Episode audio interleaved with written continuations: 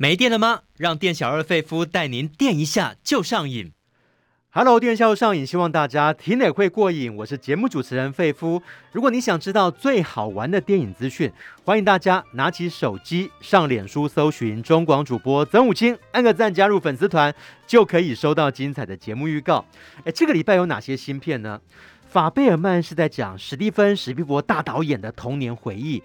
至于《盲柳与沉睡的女人》，则是村上春树的短篇小说魔幻改编。《风再起时》两大影帝梁朝伟、郭富城首度合作。《近时一案》则在讲根深蒂固的宗教狂热与痴迷。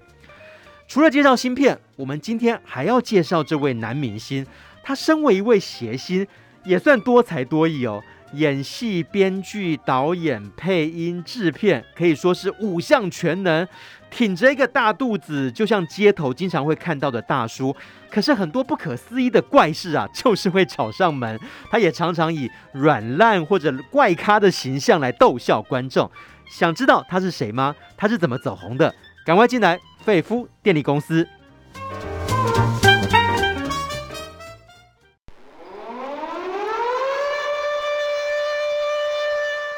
还在担心缺电危机吗？费夫电力公司给您最劲爆的电影大小事。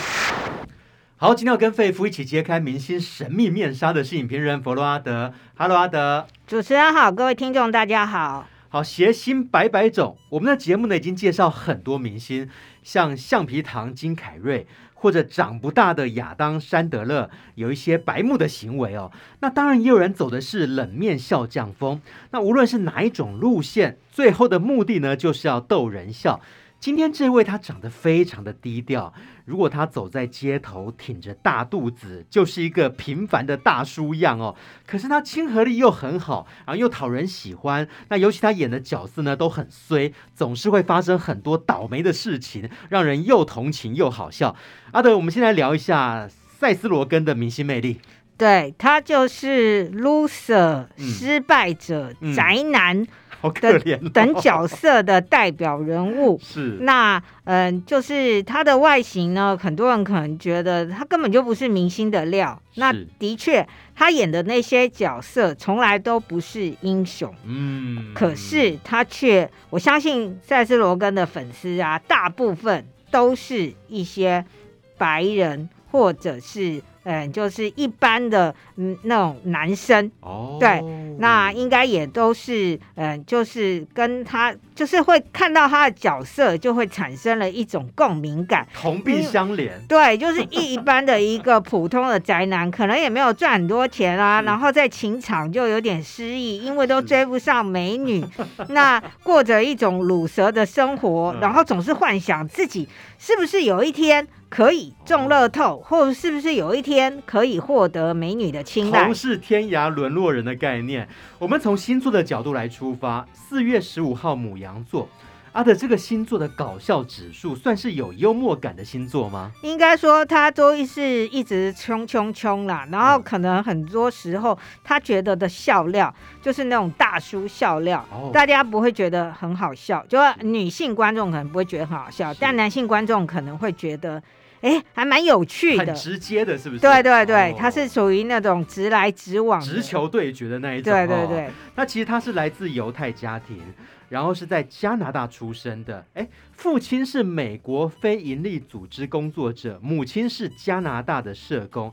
阿德，聊一下他小时候的背景吧。对啊，然后大家听了，哎，他父亲美国人，母亲加拿大人，那他们怎么认识的啊？美国跟加拿大是蛮近的，但是其实幅员很辽阔。原来他的父亲跟母亲呢，因为都是犹太人，所以他们那时候会回到以色列，然后以色列对这些海外的犹太人，其实会办一些类似夏令营啊或者什么，然后。让他们不会忘记他们自己的这个以色列这个祖国。是。于是呢，他父母就是在以色列相遇，然后甚至塞斯罗根本人，大家不要以为他在加拿大成长，他对犹太那个教义就不熟，他没有哎、欸，他都有经过犹太的成年礼，嗯、甚至他还会希伯来文。哎呦，这么厉害，甚至一些。犹太教的习俗也变成他脱口秀的题材哦。那我们来讲一下这个塞斯罗根到底怎么崛起的。因为父亲失业、母亲离职的关系，所以他们卖掉原本的房子，改住到小公寓。但是这个时候危机就是转机啊！他遇到一个贵人，就是贾德艾帕托。于是他在影集里面就获得一个角色，然后也设计一些角色让他来发挥。对，嗯、那因为他其实本人呢，就是以前就是那种可能在学校也没有受欢迎，因为他长得又不帅，然后运动神经也不发达。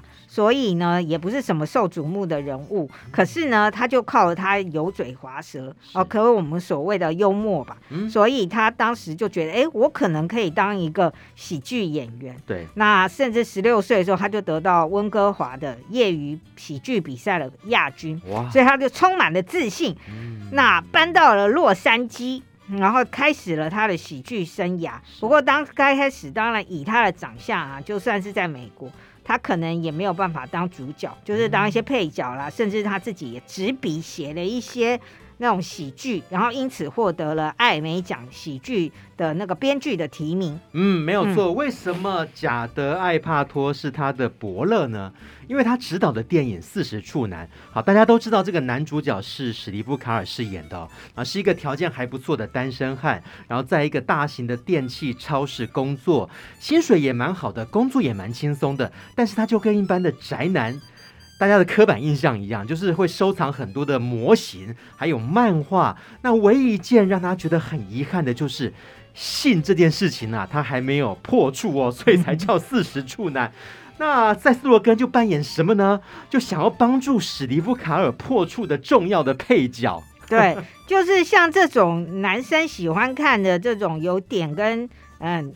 性啊，或者什么的追女生有关的喜剧，他旁边一定会有一些猪朋狗友，对，然后狐群狗党，然后替他出一些主意，馊主意，对，然后那边一副他们也很行的样子，其实事实上他们自己也是差不多啦。是。于是呢，塞斯罗根就饰演这种损友，然后帮史蒂夫卡尔。出一些主意，但中途当然就一定会出很多贼，嗯、然后就是成为这种宅男喜剧的笑料来源。没有错，那因为这部片的大卖，哎，这个时候呢，贾德艾帕托就觉得，哎，干脆让他绿叶变红花，给他一个主角的一个电影哦，好运临门，机会来了哦。他从绿叶变红花，他就描述一个游手好闲的怪咖，一个很挫的宅男。哎，竟然跟这个娱乐新闻主播漂亮美眉发生了一夜情呢？对，嗯、而且当时那位漂亮美眉就是演美国电视影集走红的凯撒琳海格，就是标准的金发美女。嗯，那她当时演了电视剧，所以就很红。那她也想说，哎，我想要提升我自己呀、啊，就像珍妮佛·安妮斯顿说，我电视明星啊，毕竟地位没那么高，她说她想要拍。电影，那这时候正好跟导演一拍即合，然后好运临门呢。那看似虽然是一个电视明星，然后再配上一个嗯、呃，像塞斯罗根这种现在要开始第一次当男主角的谐星，然后大家都没有很看好这个票房，嗯、没想到居然在美国就创下了一点五亿美元的票房。哇，真的很了不起哦！就故事都在讲一个宅男，他被迫要在一夜之间长大，变成一个有责任感的熟男啊。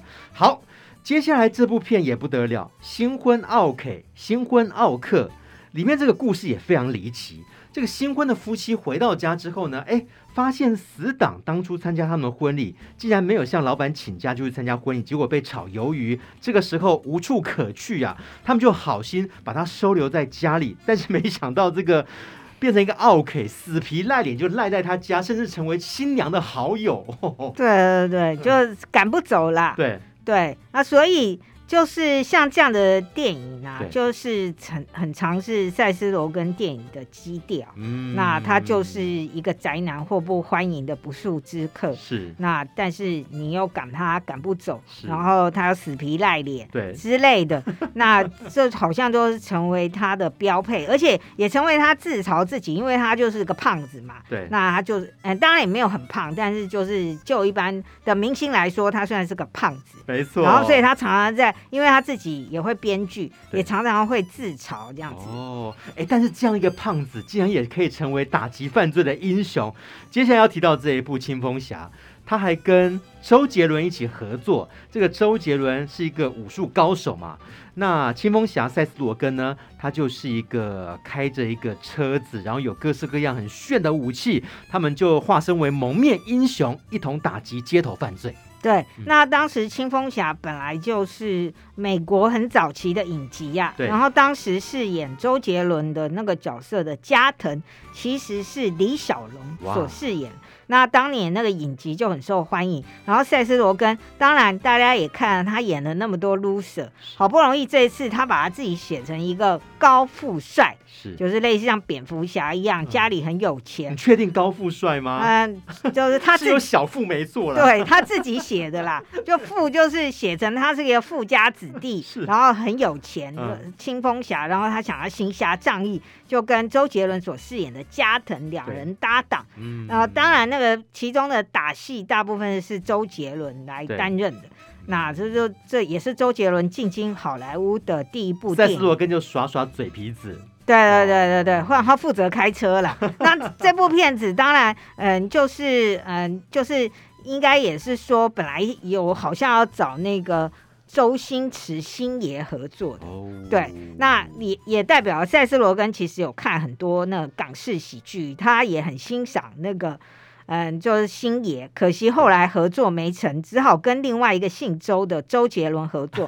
但周杰伦董对周杰伦戴上面罩，还有戴上他的那个帽子、眼罩跟帽子之后，其实打戏是蛮帅。可是这部电影的票房呢，却没有预计中的好。但是，但应该是广大的北美观众不习惯赛斯罗根变成一个英雄吧？可能这个形象不太符合哦。他可能还是比较适合演那种衰咖的角色，像《恶灵缠身》系列哦，一对刚生完小孩的年轻夫妻很倒霉哦。他们到处搬家，呃，希望可以寻求一些有人文气息的感觉，就搬到这个大学附近。但是没想到第一集啊碰到了兄弟会，第二集呢也碰到了姐妹会，哦，碰到这些邻居真的搞到鸡飞狗跳。对，因为大家知道美国的兄弟会跟姐妹会这种大学团体，然后他们在外面租房子，就是常常一直开趴，然后喝酒是小事，然后可能有时候又会。还来点那个嗨的，oh, 然后于是就一直开趴，然后音乐开始震天响。啊、那他们这对夫妻，然后又有小孩，怎么办呢？然后就本来是客客气气，因为撸蛇都这样嘛，很客客气气的，就跟对你们可不可以小声点呢？嗯、拜托你怎么这样？然后呢，可能对方就哦好啊好啊，结果接下来又是固态父母，一定要以牙还牙就对。对，结果后来搞到他们这对善良夫妻只好以牙还牙，然后。各自显出方法来互斗，嗯，就这是是那种好笑，所以大家其实最近也可以看到，什么明星跟邻居之间，对对对，所以邻居跟之间呢那种相处和睦，这很重要。所以这千金难买好邻居啊，对，所以这部电影就引起了广大的回响，票房也不错，嗯、而且还拍了第二集。对，那其实他有演过比较震惊的一个戏剧哦，像《活个痛快》里面呢。呃，当然，这个男主角是乔瑟夫·高登·李维饰演的、一个电视节目的企划，电台节目的企划，结果发现罹癌，但是塞斯罗根饰演他的好友，就带他去到处哎寻欢作乐，然后开始呢去享受人生哦，不要轻易让癌症毁了他人生。那接下来阿德要特别推荐这一部《选情尬翻天》，我相信哎台湾哎台湾又要选举的，看这个戏应该是。呃，心有戚戚焉呐。对了，我们选举有停过吗？没有停过啊，对，一年到头都在选。对，但他这部电影有趣的是啊，他们是请莎莉赛隆来饰演美国的国务卿。哦，那他年嗯，对，也不是年轻啦，就是说，哎，就政治人物来说，他算是年轻。那他看到那个总统呢，就是很。很没用，反正就是在讽刺美国的某一些总统，然后于是呢，他就发现总统不要连任了，决，所以他就决定说，好啊，那我是国务卿，我来竞选总统好了。嗯、那他他非常有能力，可是呢，这时候他的他就想要请一个文胆嘛，那他就认识了呃塞斯罗根所饰演的一个失业的记者弗瑞，那。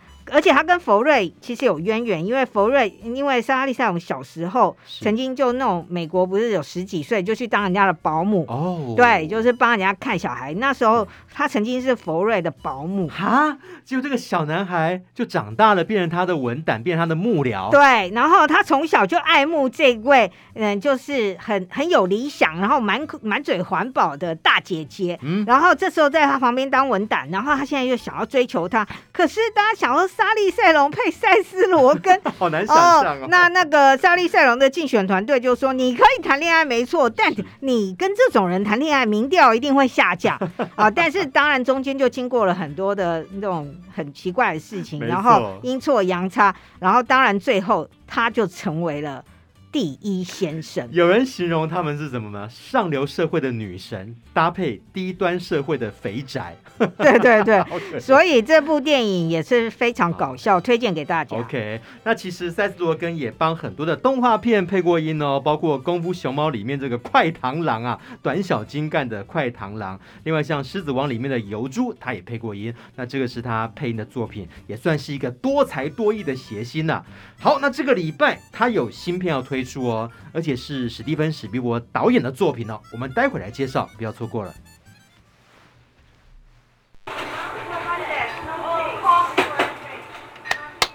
店小二，电影套餐怎么卖？只要你是瘾君子，免费招待都可以。当店小二碰到瘾君子，电影情报全部撒比苏。欢迎大家赶快来到店小二费夫经营的电影餐馆。但是在开张之前，让我宣传一下，赶快加入费夫的粉丝团，非常简单，只要在脸书搜寻中广主播曾武清，按个赞就可以了。今天请到跟我一起长厨的还有影评人伯洛阿德。我们接下来介绍的是法贝尔曼，哇，这个是大导演哦，史蒂芬史蒂伯的最新力作。那讲到史蒂芬史蒂伯的一个作品。我相信很多人都是看他的电影长大的哦，包括《大白鲨》、《E.T. 外星人》、《法柜奇兵》、《侏罗纪公园》、《辛德勒的名单》，还有像《慕尼黑》哦，都是支支都是经典好片呐、啊。嗯嗯，那这部法贝尔曼呢，也入围了今年奥斯卡多项大奖，包括最佳影片、最佳导演以及最佳女主角等奖项。嗯，也是入围的热门片之一的。是。那嗯，其实呢，很多人都会，很多导演当他们第一次指导。他们的处女座、处男座的时候，都会以他们童年或者是青少年时期的故事，哦、然后作为那个故事的素材。对，因为你要找你最熟悉的题材。对，哦，但是史蒂芬史匹柏跟大家都不一样。嗯、那他知道了现在的晚年之后，对，他居然才拍出了他童年到青少年时候的的自传电影。没有错，他自己就曾经讲过，他说。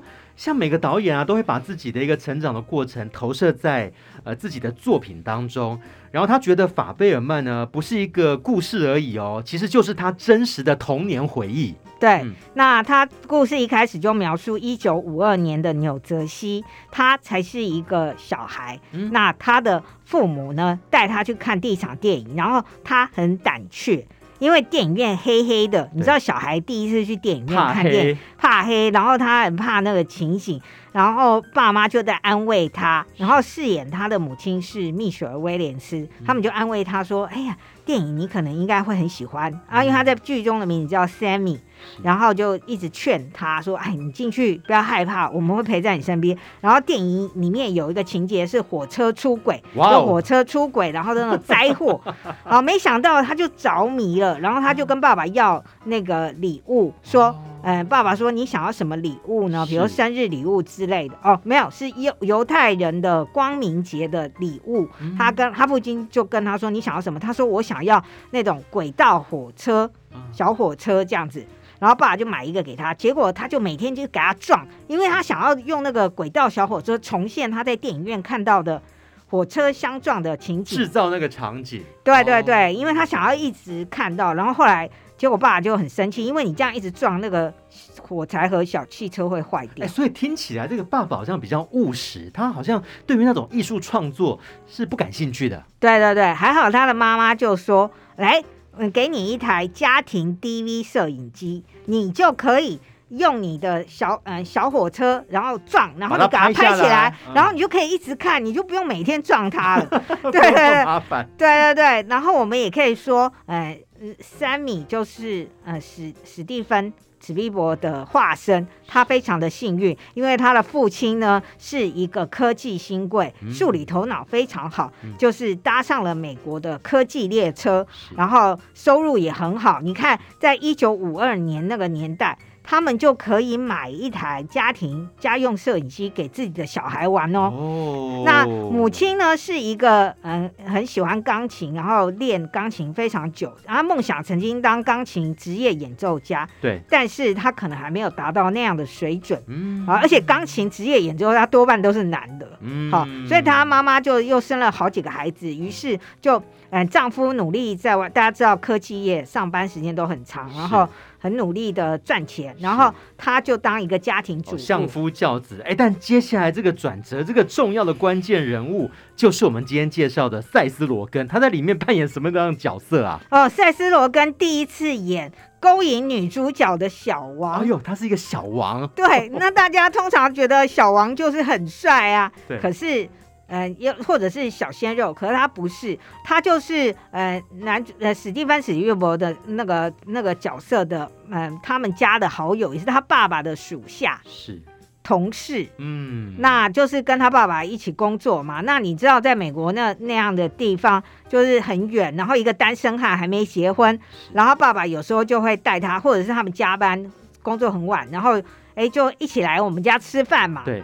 那没想到，他就因此而勾搭上了哎，Sammy 的妈妈哦，因为他是属于那种虽然长得不帅，但是垂绿绿，是很很很会讨女生欢心，就是会讲一些幽默的话。嗯，然后呢，没想到他就跟妈妈就。哎，就出轨了。听说这个出轨的过程、偷情的过程，还被他用这个 DV 拍了下来啊！对，因为他那时候就是全家去露营嘛，而且露营干嘛还带一个叔叔来，然后那个叔叔也一起来，然后哎，大家露营很开心啊，然后他就用 DV 拍了很多，比如说妹妹他们在玩的景象等等。啊，本来他要拍妹妹玩的景象啊，回来他要剪接的时候发现。哎，在那个画面的下角，对，居然拍到哎旁边的树林里，妈妈和叔叔以为是，嗯，就是小王，以为在树林里没人看到，两个人就牵手搂腰，哦，还亲吻，哇！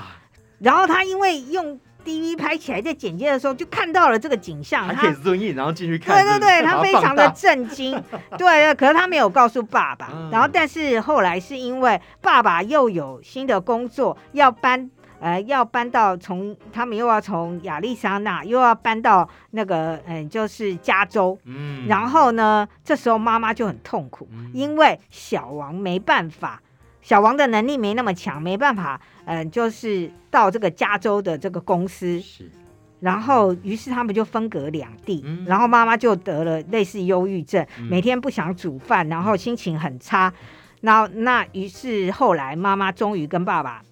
坦诚说，他爱上了小王，要跟他离婚。哎，等于这个史蒂芬史匹柏，他把自己家庭的秘密来分享给大家，把它拍成。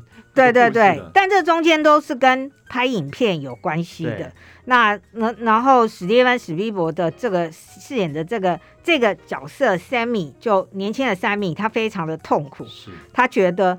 妈妈就居然为了小王离开了这个家，嗯、然后甚至这个小王还很赛斯罗根饰演小王还有一种愧疚感，因为他等于也是看这个小孩长大，嗯、他甚至还还呃买了一台最新的摄影机给他，嗯、然后等于是像赎罪一样，嗯，对，然后然后他还很很很有个性的拒绝了，然后叔叔说，这就当我我我呃我送给你了，然后他就给叔叔十块二十块。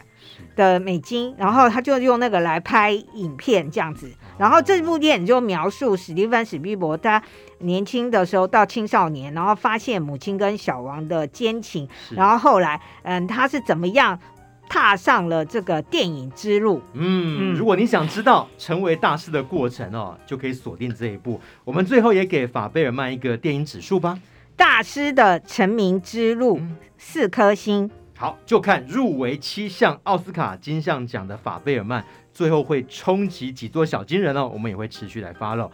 这礼拜还有哪些新片呢？我们先休息一下，待会继续介绍。你喜欢看电影，喜欢聊电影吗？欢迎大家一起加入电影一下就上瘾。我是节目主持人费夫，也欢迎大家加入费夫的粉丝团，在脸书搜寻中广主播曾武清，按个赞就可以了。今天请到的特别来宾是影评人弗洛阿德。我们接下来介绍这一部《风再起时》。哇，讲到它的题材，香港四大探长的故事哈、啊，这就已经够吸引人了。但是呢，在公布他的卡司，包括梁朝伟，包括郭富城。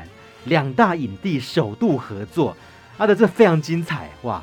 对，然后导演呢、嗯、是翁子光，嗯、他之前的《踏雪寻梅》等等的电影，嗯、也让大家看到他可能是香港电影的新希望，非常有才气的一个导演。对，嗯、然后当然之前那些题材可能都是一些凶杀案，然后他用比较特殊的角度去拍摄，是。这次是他驾驭一个。非常大时代的题材，从香港被日本人曾经在二次大战的时候占领，然后一直啊，包括英国殖民时期，然后一直演到诶剧中的主角就是郭富城所饰演的这个呃大家都知道的那个很有名的探长，好磊乐，嗯，好又叫吕乐，又叫。呃，很多 化名啦，对，好，然后他那时候，哎，因为被香港通气，就廉政公署在查他的贪污，是于是他逃到台湾，然后剧的这部电影的结尾也应该是在台湾，因为他垂垂老矣的郭富城打开了电视，然后电视新闻正在报，呃，一则那个某某那个就是呃电视新闻有演有有讲说，哦是。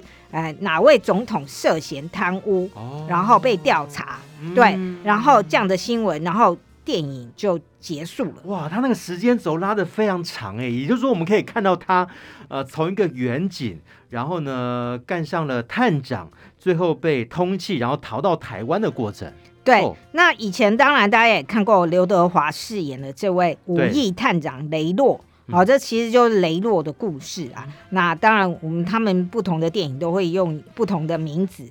那嗯嗯，那可是呢，以前都是演说，哦、呃，他们怎么样，就是呃，警察，然后来升上了探长。因为以前在英国殖民的时期。探长之类更上的职位，通通都是属于英国人来担任的。对，你们黄种人或香港人根本就不可能。嗯、然后他们两个就凭着嗯、呃、他们的破案率等等的，然后把黑社会就是管理的很好。嗯、于是呢，他们两个就破例的成为了华人的探长。那可是怎么最后是被利欲熏心吗？怎么最后又跟那个黑道这边，然后甚至扯上贪污啊？应该要讲说管理，嗯、管理黑社会，那要怎样管理呢？嗯、就是让黑社会，比如说他说粉党就是从事色情的，赌党就是赌赌博的，然后呢，什么黑社会有，然后还有那种贩毒的，他通通都是叫他们说好，你们都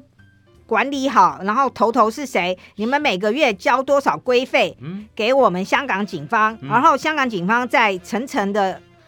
分给更上面的人是，然后我我觉得本片是没有真的这样演，哦、可我相信连港督当时香港。都分到一些了，港督都有分啊，一些好处。哦，这样子就相安无事，然后打点的就服服帖帖。对，哦、而且黑社会他们都有这样就有管理，然后谁哪个哥地盘是哪里，比如说九龙啊，谁是油麻地，通通都分好，嗯、然后所以你们就各自在你们自己的地盘，然后每个月就交规费来，然后一旦发生治安事件，比如说有人杀人或有人抢劫，他就先问黑社会的什么哥，哎，是不是你们你的小弟干的或者什么，然后他们就说是，就只人。交出来，然后，然后我就结案了。哦、那如果不是你们的人，嗯、我告诉你发，比如说发生在油麻地，油麻地的哥，你要给我负责，给我找出这个人来。哦、然后，然后，所以他破案率非常高。就算真的不能破，那些哥，那些黑社会的哥 也会拿钱说，哎。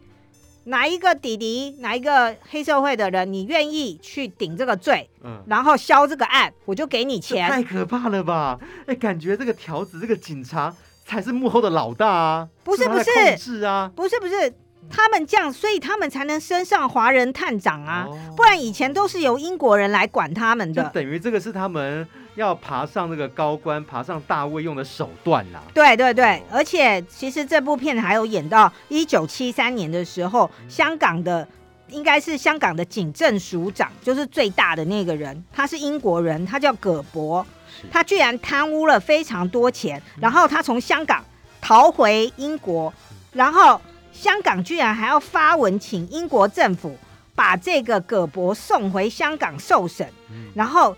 双方吵了很久，一九七五年才引渡他回香港受审。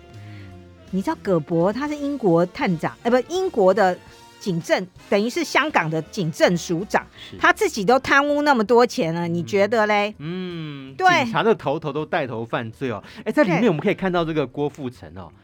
听说从年轻演到中年发福的样子哦，没有演到老年。我刚刚讲演，演到他到台湾啊，哦、他逃到台湾这样的一个角色，因为我们之前有看过太多人饰演着相同的角色。你觉得郭富城他掌握哪些的精髓呢？这一次，嗯，我觉得翁子光导演这次还挖掘了，嗯，这两个嗯探长他们更早期的，就是当时二次大战的时候，日本曾经占领了香港。然后做了很多的坏事，那其中，嗯，就是磊乐郭富城所饰演的，当时他是他很年轻，他也被抓进去那个监狱里面，因为他反抗日本政府，而且当时他为了活下去，因为日本人每天都会进来喊说，比如说今天要杀五二七，就是你的囚犯编号是五二七的，就抓出去杀，然后后来到最后。那个监狱只剩下他跟另外一个人，然后他怕他自己会死，他就那个人已经有点生病，他就把他的衣服抢过来，结果那其实应该死的人是他，对，因为编号是他，可是他抢了人家的衣服，所以那个人就替他死了。就是他本来是一个善良的年轻人，可是后来为了生存，对他。他发现人就是要钱才能活下去。他本来当时是日本还没有来占领的时候，他就是警察，他不愿意收那个警察之间收来的那些钱，他是拒收的。可是后来经过日本占据了这一个，他觉得说对，有钱就是老大。现实总是那么残酷哦，总是会逼迫你哦。那另外，梁朝伟这次听说也蛮敬业的。对他好像还要去练钢琴哦，他为了完美呈现这个弹钢琴的画面，听说苦练三个月，结果最后那个指法是完全对得上曲调，很厉害哎。对，他饰演的这个就是五呃四大探长里面的蓝刚，对，然后他在里面叫做南江，嗯、然后他是一个家境比较好的人，然后过得不错，可是当时日本占据的时候，嗯、呃，嗯，那个日本军官很欣赏他，甚至。拿拿枪跟他说：“你杀死你自己的爸爸吧，我带你回日本，收你做我的养子。”天哪！结果他他太气了，他就开枪打伤了那个日本军官。嗯。可是还是日本军官还是说叫别人不要杀害他。可是这种也也在他内心造成的创伤。然后他头脑非常好，而且他精通非常多国的语言，所以他后来你知道跟英国人沟通的时候，因为嗯这个呃磊乐探长是那种没念什么书的，所以他根本没办法直接用英文跟。呃，那个英国人沟通都是由南江来担任这个角色，哦、然后梁朝伟在里面非常的冷静，而且他非常甘于当老二，嗯、然后所以有很多事情其实是他帮磊乐策划的，例如要怎么样划分这些黑社会的势力，嗯、然后如何跟英国人在那边哎明争暗斗，嗯、然后都是他策划，他等于就是这四大探长里面的大脑。哦，对。所以可以看得出来，这些影帝他们表现出来的一个演技哦。好，阿德，我们最后也给《风再起时》一个电影指数吧。香港黑历史再现四颗星。嗯，好，接下来我们要介绍的是日本，日本《盲柳与沉睡的女人》。这里面这个题材也非常非常的奇特，在讲东京地震之后呢，出现一只巨型的青蛙，然后除了巨型青蛙。好像也牵涉到一流浪猫，呃，还有海啸啊，推销员的故事。哎，听说这个是改编村上春树的作品啊？对，这是改编的村上春树的六六篇短篇小说。哦，篇，嗯。对，然后他把他六篇短篇小说本来都是不同的故事，然后他就是把它串联成一部电影。嗯那那所以非常考验这个功力。然后这部电影呢，呃，荣获法国安喜动画展的最佳影片。然后，嗯、呃，虽然是讲日本的故事，但是是由一位法国的作曲家皮耶，他的首部跨界到这个电影界所指导的动画作品。嗯，好，所以因为当然他是作曲家啦，所以他第一次拍电影。这个作品还蛮魔幻，在讲一个。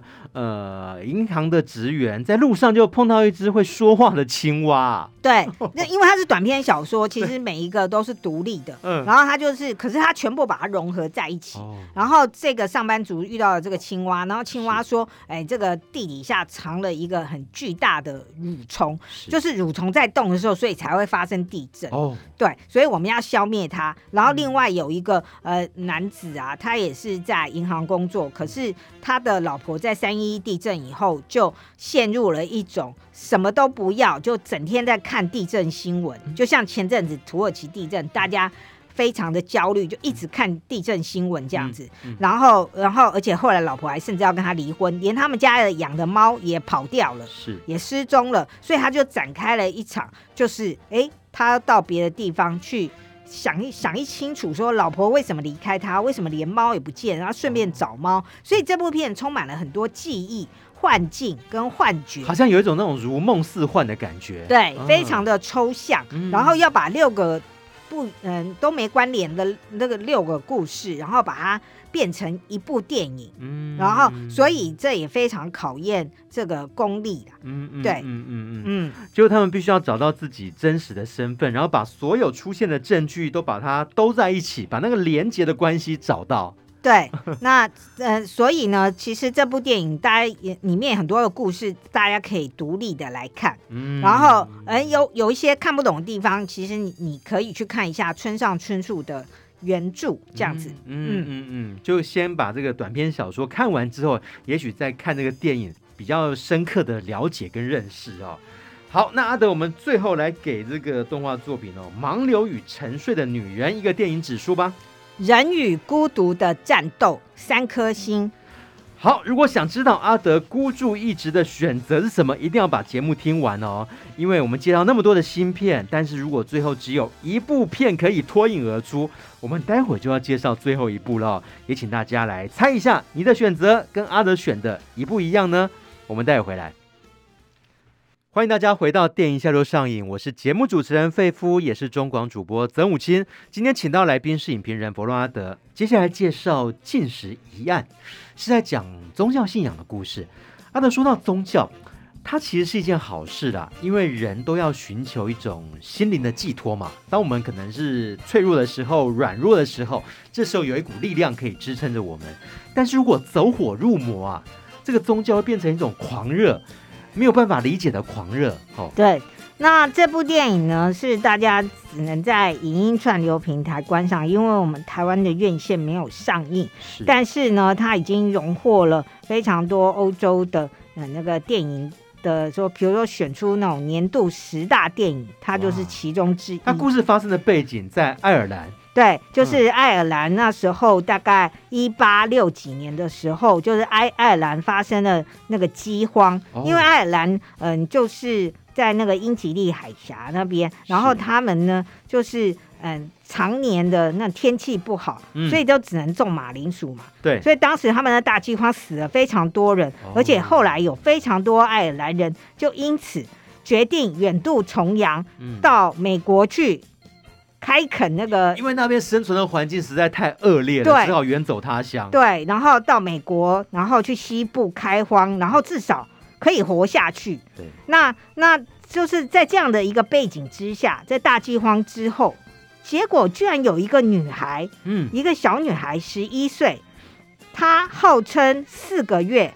都没有进食，只有喝水。是，可是他却脸色红润等等。然后他就说他非常的虔诚，每天都在念圣经，嗯、每天都在背经文，然后大家就哇，就一传十，十传百，大家就觉得说这个女孩是不是神得到了神的庇佑？天哪，四个月都没有吃东西，还是活得好好的，而且活得很健康。对，这简直就是神迹呀！对啊，对啊，他们就说这他就是天选之人，他就是因为太虔诚相信神，嗯，所以才会有这样的结果。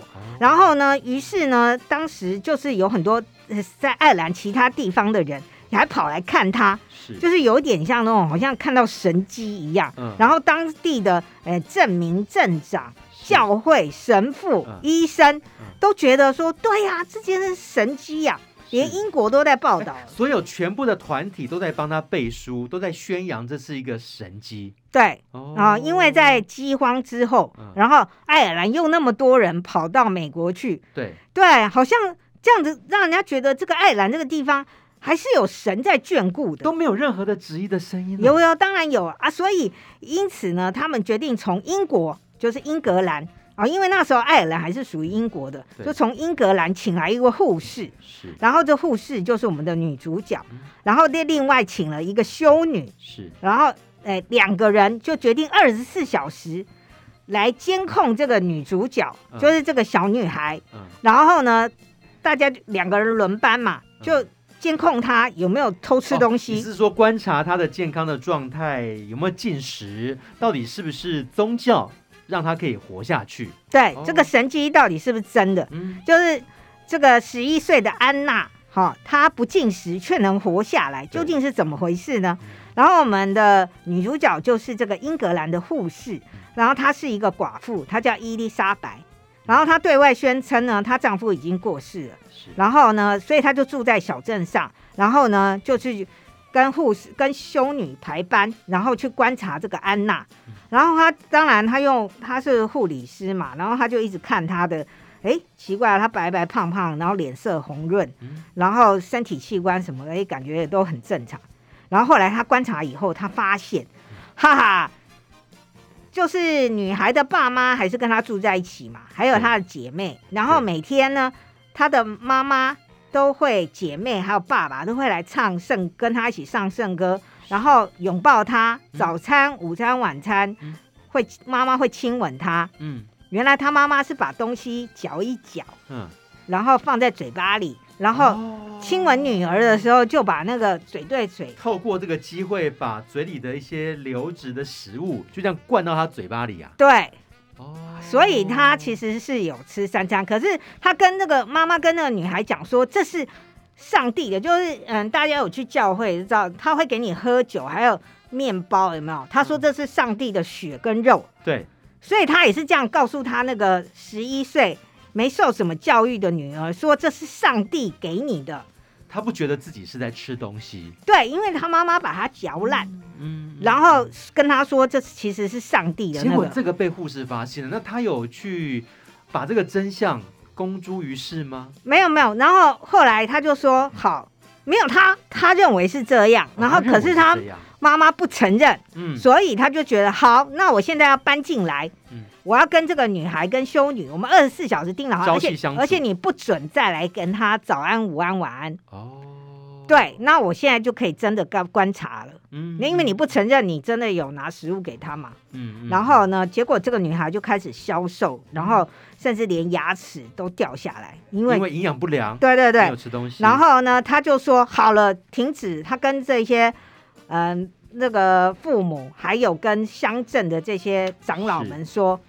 没有神机啦，请你们叫他叫这个小女孩进食吧。是可是小女孩说：“我不要进食，蛤我不要进食。”然后她后来跟小女孩比较熟了，才发现原来小女孩她要进食是因为她的哥哥之前死亡了，嗯、然后她哥哥死亡，她认为哥哥是在地狱中。受到煎熬，所以他必须要不吃食物，然后等于替哥哥祈福，嗯，然后替哥哥赎罪，嗯，然后哥哥才不会在地狱被地狱之火燃烧。嗯，那至于哥哥也年纪轻轻，哥哥到底犯了什么滔天大罪呢？嗯，原来也跟这个安娜的经历有关。嗯，那当然这也会演到女主角我们这个伊丽莎白这位护士，原来她也有自己的伤痛，所以她决定要展开。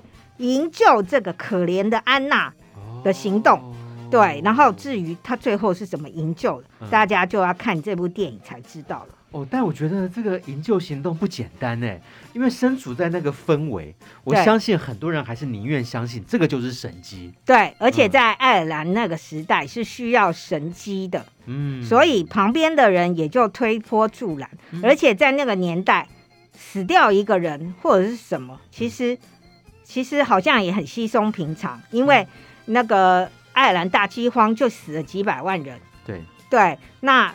而且这个女孩居然可以创造很高的那个周边的效应，哦、因为她就可能成为一个神迹，嗯、那会有很多人跑来，也有很多人捐钱。哇，很难以理解那种宗教的狂热，可以把人哦，呃，可以把人的就是心智啊，就洗脑成这样的一个程度哦。就是他就是要相信这件事情。对对对对，所以嗯，当然那时候也是明智未开了，但其实事实上，其实大家想一想，在现在这个网络上，很多网络上的讯息或者是假新闻哦，甚至有嗯，之前大家也是上礼拜非常轰动的，就有嗯，有人嗯很久以前的超级巨星死亡了，然后大家就一直传，连报纸媒体、电视也在报，可是人家根本没有死啊，嗯对啊，所以呢，这些。以讹传讹，或者是等等的这些呃事情啊，都是不断在发生的。对啊，尤其牵涉到宗教，就更复杂了。好、嗯，我们最后也给禁食疑案一个电影指数吧。男权制造的神机，四颗星。好，接下来。让影评人伤脑筋的两个小单元来了，孤注一掷大作战，抢救影片大作战。我们先来孤注一掷。今天介绍的新片非常多元，也非常非常的有趣。那如果只有一部片的时间跟成本，阿德首先要推荐哪一部呢？我们要推荐的是香港电影《风再起时》。嗯，然后在里面呢，我们可以看到里面有很多隽永的台词，例如“聪明的人不是知道该去做什么，而是不”。而是知道什么不该做，然后这部电影呈现了香港过往的历史，然后当然，嗯、呃，让大家更想看的是两大影帝梁朝伟跟郭富城的对戏，而且可以看到郭富城赏了梁朝伟一巴掌，究竟是为什么呢？这部电影有非常精彩的演出，所以我们把这部电影推荐给大家。除了新片之外，我们没有忘记好片。抢救影片大作战就是要抢救即将下档的好片，或者在影音串流平台容易受到忽略的好片。要救哪一部呢？嗯，奥斯卡即将在三月揭晓得奖名单，我们来推荐入围本届奥斯卡最佳国际影片的《亲密》。然后这部电影已经赢得坎城影展的评审团大奖，描述两个小男孩，他们从小就是青梅竹马。然后，可是当他们升上中学之后，周边的同学的流言蜚语使得他们渐行渐远，最后甚至发生了悲剧。这也是导演亲身故事的改编，把这部嗯、呃、值得大家深思的性别议题的电影推荐给各位。因为时间的关系，只能够跟影评人佛洛阿德聊到这边喽。也欢迎阿德呢下次来到节目当中推荐更多的好电影。谢谢大家。节目最后还是赶快来宣传一下，加入肺夫的粉丝团非常简单，拿起手机在脸书搜寻中广主播曾武钦，按个赞就可以收到每个礼拜我们为你呢精心挑选的电影的资讯，还有明星的情报哦。